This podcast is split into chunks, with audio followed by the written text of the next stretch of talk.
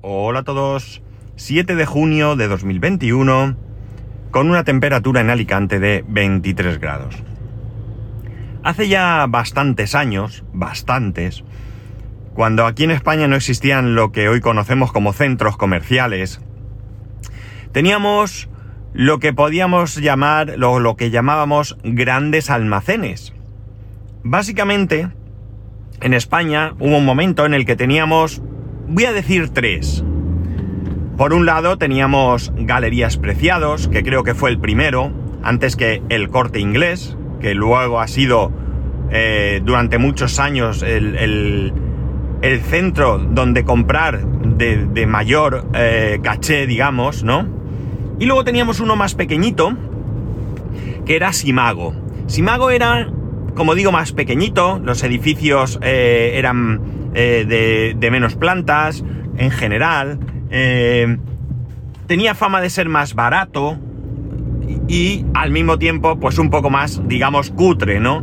Pero bueno, pues ahí estaban y peleaban junto a, los grandes. Con el paso del tiempo, Galerías Preciados sufrió una grave crisis, en parte porque pertenecía a un grupo, a Rumasa, que se vio envuelto en una eh, expropiación por parte del, del, gobierno. Expropiación con bastante, bastante polémica, porque bueno, pues hay quien llega a decir, incluso hoy en día, después de tantos años, que aquello no fue una cuestión económica, sino realmente fue una cuestión política. Me da igual, es decir, no voy a entrar ahora a analizar eso. Y Galerías Preciados pues acabó siendo pasto de la especulación, ¿no? Eh, se vendió por muy poco dinero, a, también en una polémica venta a un supuesto amigo del presidente del gobierno de entonces. Y en cualquier caso terminó siendo comprado por el corte inglés. Eh, Simago acabó desapareciendo en Alicante, concretamente el local que ocupaba Simago también fue adquirido. Desconozco si lo que es la marca en sí fue comprada por el corte inglés, eh, no estoy muy seguro. El local que ocupaba en Alicante sí que está ocupado ahora mismo por el corte inglés. Eh, fue, ¿cómo se llamaba esto? Eh, no me acuerdo. El corte inglés tenía otra, otra marca que tenía... Que que ocupó el local, ¿sí? No, no me llego, no me, no me, no llego a acordarme, ¿vale? Pero bueno, la cuestión está en que al final Galerías desapareció, eh, Simago desapareció y eh, dentro de lo que son grandes almacenes, pues quedó mm, el corte inglés. El corte inglés, como digo, era un sitio de eh, prestigio, ¿no? Comprar en el corte inglés era, eh, bueno, pues te daba caché, ¿no? El corte inglés era mucho más caro que cualquier otro sitio.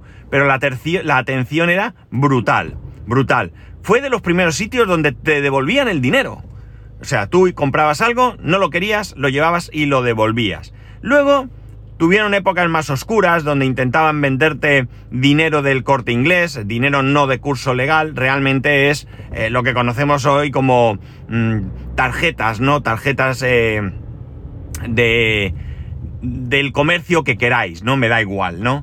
En vez de devolverte el dinero, pues te dan el dinero en una tarjeta. Esto sucede mucho hoy en día, sobre todo cuando tú compras algo de, para regalo y si en vez de ir tú con el ticket de compra, con el ticket con el que pagaste, vas con el ticket regalo a devolverlo, no a cambiarlo, sino a devolverlo, eh, no te dan dinero. Lo que te dan es una especie de tarjeta recargable con el importe de la, de la devolución, ¿no? Bueno, pues esto fue una época bastante oscura del corte inglés. El corte inglés se quedó en un momento obsoleto. Eh, quiso mantener los precios, pero no mantuvo ni la calidad ni la, eh, digamos, mmm, apariencia de sus centros, ¿no? De hecho, eh, concretamente lo que fue Galerías Preciados en Alicante ha sufrido muy poquitos cambios en cuanto a su estética, ¿no? Simplemente se han limitado a ir parcheando que el suelo está gastado, pues pego suelo, ¿no? Cuando realmente creo que una empresa del calibre que era el corte inglés debería de, de haber remodelado totalmente esos centros comerciales, ¿no? O vamos a decir, esos edificios, ¿no? ¿Por qué? Pues porque, como digo, Galerías también sufrió un tiempo de mal... Eh, de, no sé cómo decirlo, de, de problemas económicos, eso es. Y ya estaban bastante obsoletos. Eh, el corte inglés era tal que en Alicante eh, la gente que vive cerca del corte, bueno, ahora en Alicante hay dos corte inglés, como corresponde al hecho de que al comprar galerías preciados, pues eh, bueno, se convirtió el centro en galerías preciadas, en, perdón, en el corte inglés. De hecho, se encuentran en la misma avenida, la avenida Maisonave. Eh, galerías preciados estarían más cerca de lo que es el centro de la ciudad.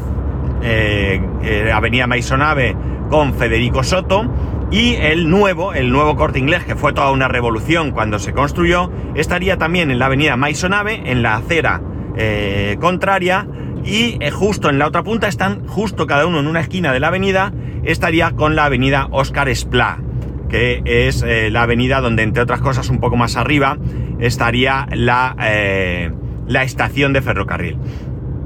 Bien, eh por cierto, no sé si la estación sigue siendo Oscar Esplá o es ya Avenida de Salamanca, pero bueno, no importa, o es Avenida de la Estación, que es la que, la que está eh, perpendicular o paralela a Maisonave, diríamos. Bueno, la cosa es que eh, estando el corte inglés en la otra punta de esa avenida, eh, esa avenida se revitalizó de una manera increíble. La gente que tenía allí un pequeño local miserable, ¿de acuerdo? Se convirtió en millonaria de la noche a la mañana porque se implantaron todo tipo de eh, comercios como, por ejemplo, Zara, por decir uno, ¿no?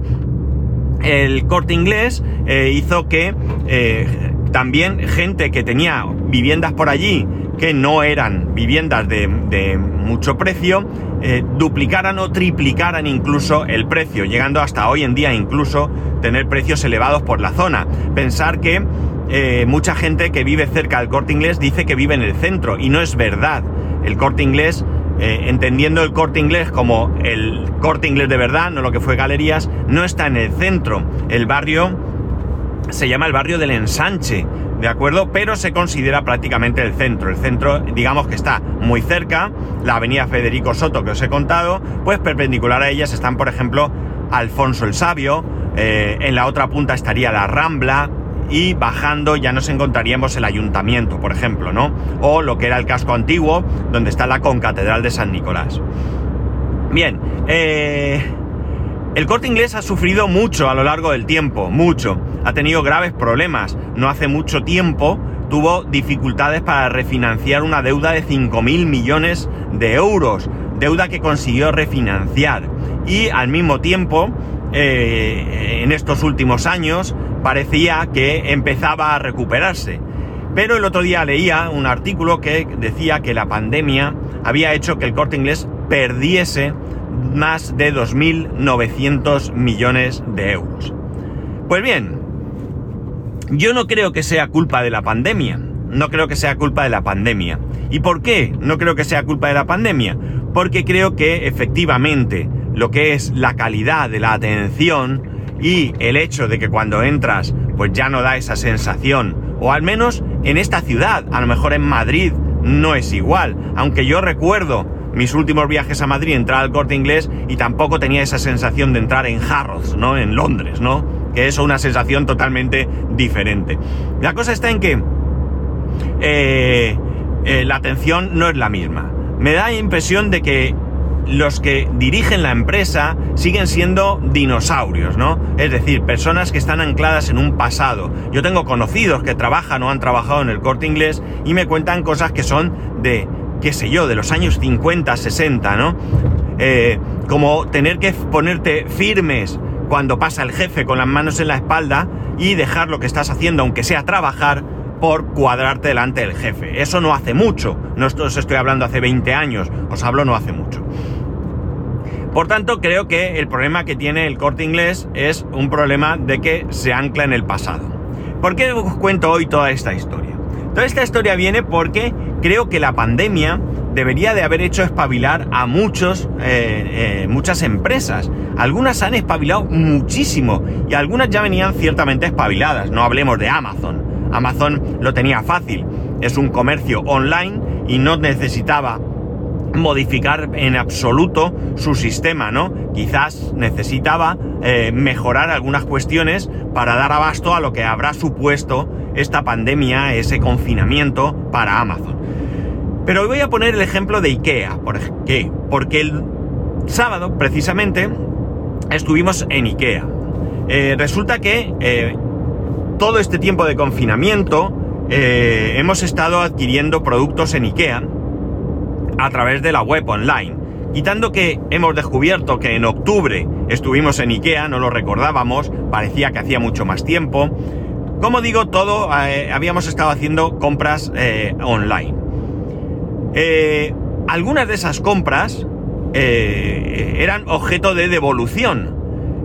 Devolverlas se podía hacer del mismo método, online, pero ahora mismo desconozco si ese esa devolución online tenía algún coste de gastos de envío, que lo desconozco, ¿de acuerdo? Pero nosotros no habíamos ido devolviendo nada. ¿Por qué? Porque entre otras cosas, antes, no sé si ahora será de, igual manera, si disponía de la tarjeta IKEA Family, que es una tarjeta de fidelización, eh, podías devolver los productos, tenías, mejor dicho, para devolver los productos hasta un año, 365 días. Digo que no sé si es igual porque ya no sé si es una cuestión de tener la tarjeta IKEA Family o ya se puede hacer la devolución o ya lo hacen con todo el mundo, ¿no? En un momento dado era solamente para usuarios de la tarjeta, tarjeta que es gratuita y que antes te la podías sacar allí mismo en una máquina, ¿no? Ahora ya no lo sé.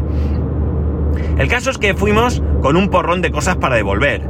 Teniendo 365 días, no corría prisa la devolución y por tanto eh, teníamos la esperanza de poder ir en algún momento, cosa que, como digo, hicimos el sábado.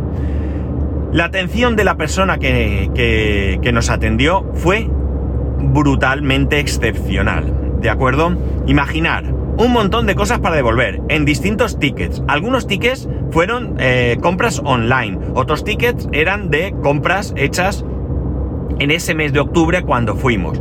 Eh, algunas cosas no teníamos el ticket, ¿de acuerdo? O sea, daos cuenta del lío que había que hacer. Esto supone, como he dicho, que eh, si tienes... Eh, en, IKEA funciona de la siguiente manera. Si el artículo está sin usar, te devuelven el dinero. Y si lo has usado, atención, si es un mueble que has llegado incluso a montar, puedes llevarlo montado.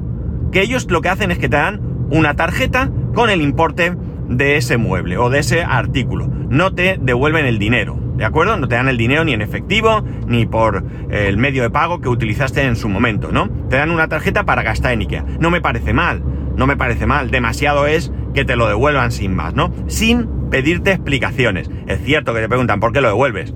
Tú a lo mejor dices, pues porque no me cabía. Es válido. Porque está defectuoso. Por supuesto es válido, pero porque no me gusta el color. Una vez montado lo he puesto y es que no es el mismo tono. Es que vale, no importa, te devuelven el dinero es posible que alguno hayáis tenido una mala experiencia, pero es como todo en la vida. La chica se esmeró mucho, su turno había terminado.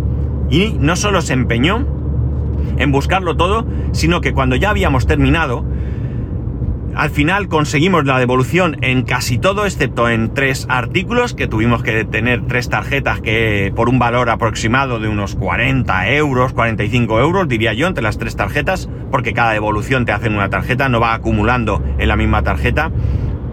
Y la cuestión es que eh, al final quedó un artículo de muy poco precio, muy poquito precio, que la chica no encontraba el ticket. Y le dijimos, mira, déjalo, déjalo porque para el poco dinero que es, pues lo regalo o yo qué sé, no importa. Eh, y la chica dijo, no, no, lo voy a mirar. La chica, repito, había terminado su turno, era la hora de comer, tenía que irse a su casa. Su mayor comentario fue, no importa si tengo la comida hecha.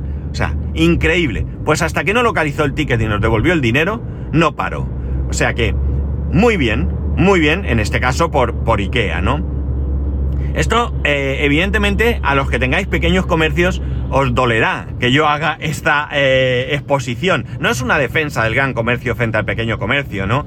Lo que ocurre es que sí que es verdad que creo que el pequeño comercio en muchos casos se ha quedado como el corte inglés, se ha quedado anclado en el pasado. Muchos comercios han espabilado muchos durante esta pandemia. Me he llevado gratísimas sorpresas y lo sabéis porque aquí lo he contado y nosotros hemos utilizado esos comercios que nos traían fruta y verdura a casa, carne, pescado, hemos comprado todo eso, ¿no? Cierto es que ahora ya no lo hacemos, ahora vamos a comprar nosotros al sitio. Tampoco pretendo que me lo traigan todo a casa, ¿no? No es esa mi intención. Está bien para que en un momento dado personas que tengan dificultad para salir de casa, personas mayores, personas con, alguna enfermedad, con alguna dificultad en definitiva, puedan pedir de la pescadería del barrio, no necesariamente tenga que ser de un sitio grande, ¿no? El mercado central de Alicante se ha espabilado, también hacen entregas a domicilio. Y por tanto, eh, bueno, pues no todo el mundo se ha quedado anclado en ese, en ese pasado, pero sí que es verdad que hay muchos comercios que, eh, bueno, pues se han quedado anclados y no han sabido o no han podido, cuidado, eh, espabilar en este, temio, en este tiempo de, de confinamiento, ¿no?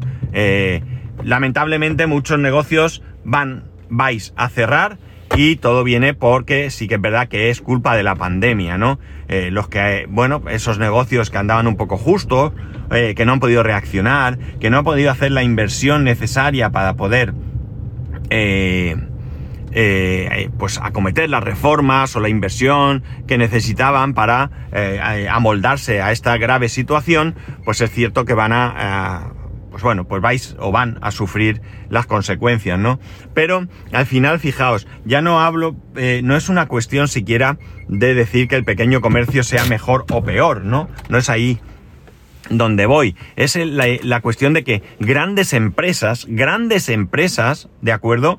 Que están eh, teniendo eh, en algunos casos dificultades, no han sabido o no saben adaptarse o no pueden porque quizás económicamente no se pueden adaptar. Pero os aseguro que eh, a mí me resulta triste entrar a un sitio como el corte inglés y encontrarme eh, pues esos techos tan antiguos, esos suelos pegados y repegados, ¿no? Esos muebles viejos, ¿no?